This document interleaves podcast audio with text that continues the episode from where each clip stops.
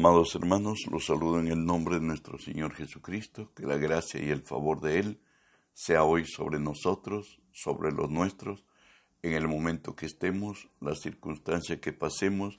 Recuerde que si Dios es por nosotros, nada ni nadie podrá contra nosotros. Estamos estudiando la palabra de nuestro Dios en el libro de los Hechos, verso 22, que dice así, quitado este, le levantó por rey a David, de quien dio testimonio también, diciendo, He hallado a David, hijo de Isaí, varón conforme a mi corazón, quien hará todo lo que yo quiero. Hoy estamos estudiando la serie titulada Varón conforme al corazón de Dios. Estudiaremos Medita en la ley de Dios. Recordemos que Dios nos identifica a los creyentes en Él, por cierto, como ovejas de su prado. La particularidad de la oveja al alimentarse rumia lo ingerido, es decir, vuelve a masticar por segunda vez el alimento herbívoro depositado en su estómago.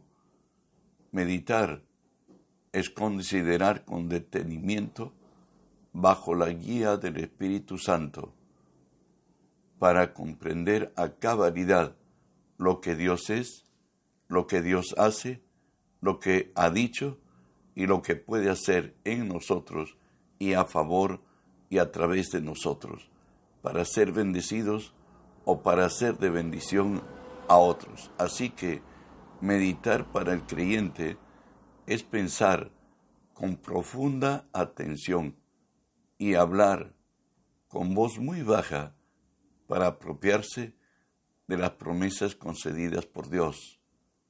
De ahí que David, el experimentado en esta gracia, el Salmo 63 nos dice, porque ha sido mi socorro, y así, en la sombra de tus alas, me regocijaré. Está mi alma pegada a ti, tu diestra me ha sostenido, sometió su voluntad, sus razones, sus pensamientos y sus acciones a Dios. Consultaba a Dios, meditaba en su palabra y se proyectaba a cosas grandes. Y de ahí que puede decir él mismo en el Salmo 36, cuán preciosa, oh Dios, es tu misericordia por eso los hijos de los hombres se amparan bajo la sombra de tus alas. Serán saciados completamente de las grosuras de tu casa, y tú los abrevarás con los torrentes de tus delicias, porque contigo esté el manantial de la vida, en tu luz veremos luz. Extiende tu misericordia a los que te conocen, y tu justicia a los rectos de corazón. Al experimentar esta gracia, David podría decirnos de propia experiencia lo que lo dice el Salmo 62. En Dios solamente está callada mi alma, del viene mi salvación. Solo por Dios mi alma espera, del viene mi salvación. Que Dios sea tu consejero, que Dios sea amigo, que Dios sea el que te impulsa a hacer cosas. Por ello nos dice en Isaías 40, 31, pero los que esperan a Jehová tendrán nuevas fuerzas, levantarán alas como las águilas, correrán y no se cansarán, caminarán y no se fatigarán. Si esperamos que Dios sea nuestro mentor y nuestro guía, nuestro consejero y el que nos proyecta, pues alcanzaremos posesiones de altura y veremos su gloria y contaremos sus maravillas. La manera práctica de expresar, de cómo se medita, cómo meditar, escúchelo, es la actitud del creyente de tomar para sí lo provisto por Dios. O sea, Dios nos ha dado toda la vida de fe en preciosas y grandísimas promesas. Y bueno, el creyente para tomar para sí lo provisto para Dios para todo momento y circunstancia. Esto consiste en pensar creativamente en lo provisto por Dios, imaginarlo, posesionarse por fe en lo prometido, es decir, poseer en nuestro espíritu las promesas concedidas por Dios, como nos dice Marcos 11:24. Por tanto os digo que todo lo que pidiereis orando, creed que lo recibiréis y os vendrá. Lo que dice en cristiano es que si tú logras apropiarte de la promesa de Dios y ya lo posees en tu corazón, algunos llaman esto, se embaraza de fe es decir, poseerlo en nuestro espíritu. Si voy a ser sanado, primero debo ser sano en mi espíritu, debo haberme apropiado de la promesa de Dios y voy a verlo en su poder y su gloria en mi vida. De ahí que nos dice el salmista en el Salmo 143, me acordé de los días antiguos, meditaba en todas tus obras, reflexionaba en la obra de tus manos. Extendí mis manos a ti, mi alma a ti como tierra sedienta. Respóndeme pronto, Jehová, porque desmaya mi espíritu. No escondas de mí tu rostro. No venga yo a ser semejante a los que descienden a la sepultura. Hazme oír por la mañana tu misericordia, porque en ti he confiado Hazme saber el camino por donde ande, porque a ti he elevado mi alma. Líbrame de mis enemigos, oh Jehová. En ti me refugio. Enséñame a hacer tu voluntad, porque tú eres mi Dios. Tu buen espíritu me guíe a tierra de rectitud. ¿Sabe qué? El creyente que acepte en su corazón la verdad de la palabra como indubitable, irrevocable, inapelable, de fiel cumplimiento, mira sobre las circunstancias. Él y ella aprendieron a caminar por fe, como nos dice 2 Corintios 4, 18, no mirando nosotros las cosas que se ven, sino las cosas que no se ven porque las cosas que se ven son temporales, pero las que no se ven son eternas. Esto ha sido el producto de ser transformado por medio de renovar nuestros pensamientos, como lo puede decir y lo dice Romanos 12.2. No os conforméis a este siglo, sino transformaos por medio de la renovación de vuestro entendimiento, para que comprobéis cual sea la buena voluntad de Dios, agradable y perfecta. ¿Cuándo vamos a cambiar nosotros? Cuando cambiemos de nuestra manera de pensar. Recuerda que ahora hemos sido trasladados del reino de las tinieblas al reino de la luz. Hoy nos dice la palabra que nuestra ciudadanía está juntamente con Cristo en el cielo. Nuestra ciudadanía es en el reino de los cielos, de donde esperamos ver a Cristo volver. También en este camino nosotros caminamos por fe, ya no nos determinan nuestra razón ni nuestro sentido. Por eso es necesario de creerle a Dios y andar en su palabra. De ahí que nos dice el salmista en el Salmo 104, 34, dulce será mi meditación en él. Yo me regocijaré en Jehová. Diría, aún en medio de la opresión como la que vivió David, en sus días de, confrontación en la guerra con, los, con las bestias del campo, con Goliat y eso. que nos dice él? Salmo 3. Muchos son los que dicen de mí, no hay para él salvación en Dios, mas tú Jehová eres escudo alrededor de mí, mi gloria, el que levanta mi cabeza. Él estaba seguro en quien ha confiado. Él sabía que su Dios es fiel y que su Dios nunca le dejaría ni le desampararía. Él estuvo con él en todo su trajinar y de ser un simple pastor de ovejas, hasta ser el rey de Israel y el rey eterno en su descendencia, por cierto, Jesucristo nuestro Salvador. El Salmo 145 nos dice, en la hermosura de la gloria de tu magnificencia, en tus hechos maravillosos meditaré, del poder de tus hechos estupendos hablarán los hombres, yo publicaré tu grandeza y proclamarán la memoria de, la, de tu inmensa bondad y cantarán tu justicia. Continúa el salmista en el Salmo 143. Por tu nombre, oh Jehová, me vivificarás. Por tu justicia, sacarás mi alma de angustia. Por tus misericordias, disiparás a mis enemigos y destruirás a todos los adversarios de mi alma, porque yo soy tu siervo. Es haber puesto nuestra absoluta confianza en Dios y una armonía de caminar con Él y meditar delante de Él. De ahí que nos dice que meditar es imaginar, es ver en nuestro espíritu la promesa de Dios realizada y los beneficios de su gracia alcanzados Recordemos a David, el hombre conforme al corazón de Dios. Hoy, un adolescente que ha ido a llevar pertrecho de guerra para sus hermanos y para el rey de Israel.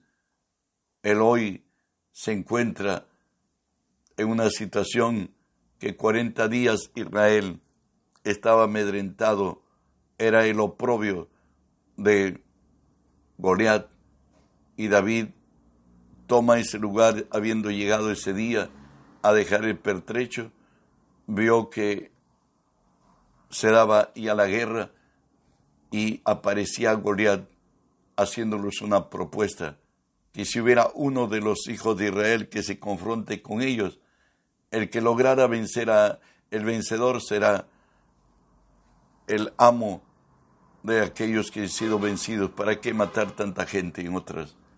Hoy lo tenemos a David frente a Goliat, que le dice así, 1 Samuel 17, del 45 al 47. Entonces dijo David al filisteo, tú vienes a mí con espada y lanza y jabalina, mas yo vengo a ti en el nombre de Jehová de los ejércitos, el Dios de los escuadrones de Israel, a quien tú has provocado Jehová te entregará hoy en mi mano, y yo te venceré, y te cortaré la cabeza, y daré hoy los cuerpos de los filisteos a las aves del cielo, y a las bestias de la tierra, y toda la tierra sabrá que hay Dios en Israel, y sabrá toda la congregación que Jehová no salva con espada y con lanza, porque de Jehová es la batalla, y os entregará en nuestras manos. Decíamos que meditar es imaginar, es ver en nuestro espíritu las promesas de Dios realizadas y los beneficios de su gracia alcanzados. David creyó que la batalla es de Dios y que Dios va, va, a entregar a Goliat en su mano y que él va a cortar su cabeza y que todos los filisteos iban a morir de, de igual manera. En su caminar David también podía decir como guerrero, como lo dice el, el Salmo 27, Jehová es mi luz y mi salvación, ¿de quién temeré? Jehová es la fortaleza de mi vida, ¿de quién he de atemorizarme? Cuando se juntaron contra mí los malignos, mis angustiadores y mis enemigos para comer mis carnes, ellos tropezaron y cayeron. Aunque un ejército acampe contra mí, no temerá mi corazón. Aunque contra mí se levante guerra, yo estaré confiado. ¿Sabe qué? El resultado de vivir bajo el amparo divino, Dios afirma, David afirma su confesión diciendo así, Salmo 118, mi fortaleza y mi cántico es Ja, él me ha sido por salvación.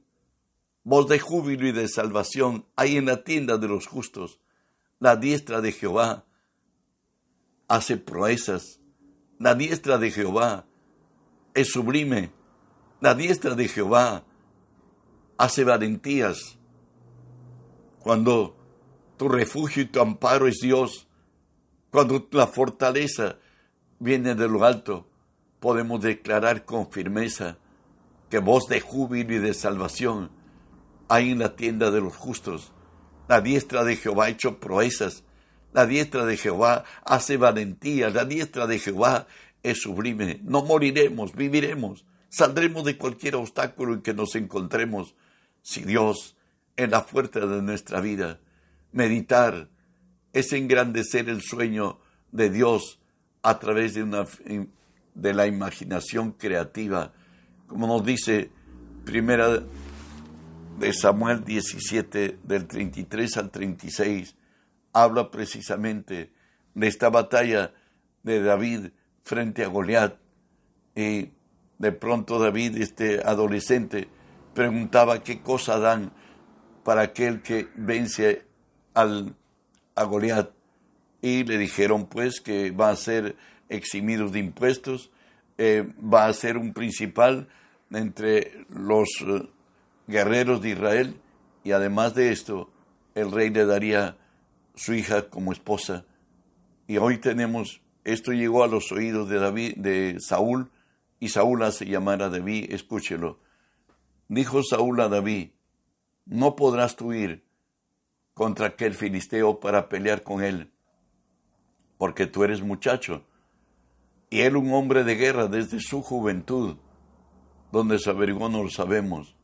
David respondió a Saúl, tu siervo era pastor de las ovejas de su padre, y cuando venía un león o un oso y tomaba algún cordero de la manada, yo salía tras él y lo hería y lo libraba de su boca, y si se levantaba contra mí, yo le echaba mano de la quijada y lo hería y lo mataba, fuese león, fuese oso tu siervo lo mataba, y este filisteo, incircunciso, será como uno de ellos, porque ha provocado al ejército del Dios viviente. David había visto en su imaginación que Goliat era como las bestias del campo que él peleaba para salvar al ganado que lo estaban arrebatando. Y él dijo que así Dios lo hacía y que si venía contra él simplemente le tomaba de la boca las quijadas y finalmente le quitaba la vida. Que así será el filisteo. Y avanzamos. Y sigue diciendo David en 1 Samuel 17, y sabrá toda esta congregación que Jehová nos salva con espada y con lanza, porque de Jehová es la batalla, y él los entregará en nuestras manos. Y aconteció que cuando el filisteo se levantó y echó mano para echó a andar para ir al encuentro de David, David se dio prisa y corrió a la línea de batalla. No, se no le corrió al filisteo, sino que él fue, a, enfrentar al enemigo y metiendo David su mano en la bolsa, tomó una, de allí una piedra y la tiró con onda. Herió al filisteo en la frente y la piedra quedó clavada en la frente y cayó sobre su rostro en tierra. Así venció David al filisteo con onda y piedra e hirió al filisteo y lo mató sin tener David espada en su mano. Dios es Dios de verdad es Dios de gran poder. Dios es Dios eterno. Nos dice también de otras personas ya en el Nuevo Testamento que meditaron en la palabra de Dios como en Marcos, aquella mujer que había padecido flujo de sangre y por 12 años estaba, terminó su hacienda, vendieron todo, estaba hoy expuesta a la muerte Mire lo que nos dice en Marcos 5. cuando oyó hablar de Jesús, vino por detrás de entre la multitud y tocó su manto, porque decía, si tocare tan solamente su manto seré salva. Y enseguida la fuente de su sangre se secó, y sintió en el cuerpo que estaba sana de aquel azote. Luego Jesús, conociendo en sí mismo el poder que había salido de él, y viendo y volviéndose a la multitud, dijo, ¿quién ha tocado mis vestidos? Sus discípulos le dijeron, ¿ves? Que la multitud te aprieta y dices, ¿quién me ha tocado?